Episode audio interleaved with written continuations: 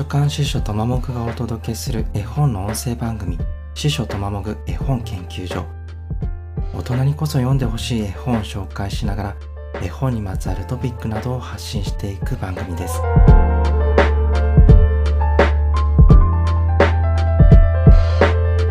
今回ご紹介する絵本はペクヒナさんの飴玉です。ペクヒナさんは1971年韓国生まれの絵本作家です。カリフォルニア芸術大学でアニメーションを学んでアメリカでアニメーションやマルチメディアの仕事を経験した後2004年にふわふわくもパンで絵本作家デビューしてます。この第1作目でボローニャ国際児童図書展の今年のイラストレーターに選ばれてます。2020年にはアストリッド・リンドグレーン記念文学賞という世界的に権威ある賞を受賞しました。アストリッド・リンドグレーン記念文学賞ですが長靴下のピッピで有名なリンドグレーンを記念してスウェーデン政府が2002年に設立した文学賞です。日本人ではただ一人新井良二さんが2005年に受賞してます。ちなみに最初の受賞者はあのモーリス・センダックです。センダックは怪獣たちのいるところが特に有名ですけどもはや伝説的と言っていい絵本作家です。他にも受賞者にはショーン・タンとかフィリップ・プルマンとかいてペク・ヒナさんの実力を実感します。さて飴玉ですが2017年に出版された絵本です。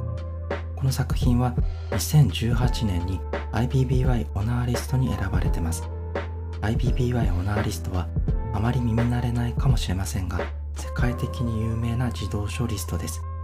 IBBY は日本語だと国際児童図書評議会といって1953年にスイスで設立された非営利組織です。この IBBY に加盟している国がそれぞれ海外に紹介したい優れた子供向けの本を選出して発行しているのが IBBY オナーリストです。1956年から2年に一度行われていてこれに選ばれることはかなり名誉あることだと言っていいです。文学作品イラストレーション作品翻訳作品の3部門があってだいたい各部門1冊ずつが各国から選ばれてます。飴玉は2018年の韓国のイラストレーション作品部門に選ばれました。その後地元の韓国ではミュージカルにもなってます。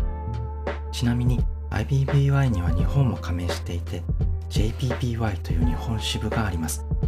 JPBY のホームページにはこれまで日本が選出した IBBY オナーリストを確認できますのでよかったら絵本選びにご利用ください。飴玉の特徴ですが絵ではなくて人形を使った絵本です。粘土で作られた人形をジオラマや背景のセットに設置して撮影したもので 3D の世界観を表現してます。ペクヒナさんが人形で絵本を作り始めたのは2012年出版の「天女戦闘」からでそれ以降一作に9ヶ月ほどかけながら繊細で緻密な人形の世界を作り続けています。ウォレスとグルミットとかクレイアニメーションの絵本版といった感じで絵本なんですけど作り方はもう本格的な映画作りみたいなものです。人形制作セット作り照明撮影といった仕事をペクヒナさんが全て一人でこなしてます。飴玉は孤独な少年が飴玉を舐めるとソファーや犬父親やおばあちゃんなどの声が聞こえてくるというファンタジーです。飴玉は6個あってそれぞれ特徴的な模様をしてます。ソファー模様の飴を舐めるとソファーの声が聞こえるし犬模様の飴を舐めると犬と会話できます。面白いというかちょっと気色悪いのが飴玉に黒い毛みたいなものが生えてる。ザラザラした飴で。これを舐めると父親の心の声が聞こえてきます。まあ毛深いということなんだと思います。ペクヒナさんのいつもの特徴でもあるんですけど登場人物たちはちょっと怖いくらいユニークな顔をしてます。このキャラクターたちの人形がもし部屋にあったら夜とかぎょっとするかもです。悪の強いキャラクターたちが絶妙な変顔を見せてくれるんですが実はすごく感動する絵本です。友達とうまく付き合えない少年の孤独な心が不思議な飴玉の力によってちょっとずつ開かれていく内容なんです。あまり多くを説明しない絵本なのでいろんな想像が可能です。お母さんはいないっぽいし犬はかなり年老いてることがわかるしおばあちゃんは死んでるみたいです。死や老いや別れを強く感じさせる一方で生や愛や出会いも描いてます。最後に少年が舐める透明な飴玉のシーンは本当にいろんなことを考えたり感じたりさせられます。絵本史に残る名シーンだと思いました。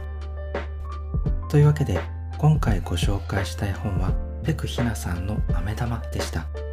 次回も大人にこそおすすめしたい絵本や本にまつわるトピックなどをご紹介したいと思います番組を気に入ってくれた方はフォローしてくださると嬉しいです。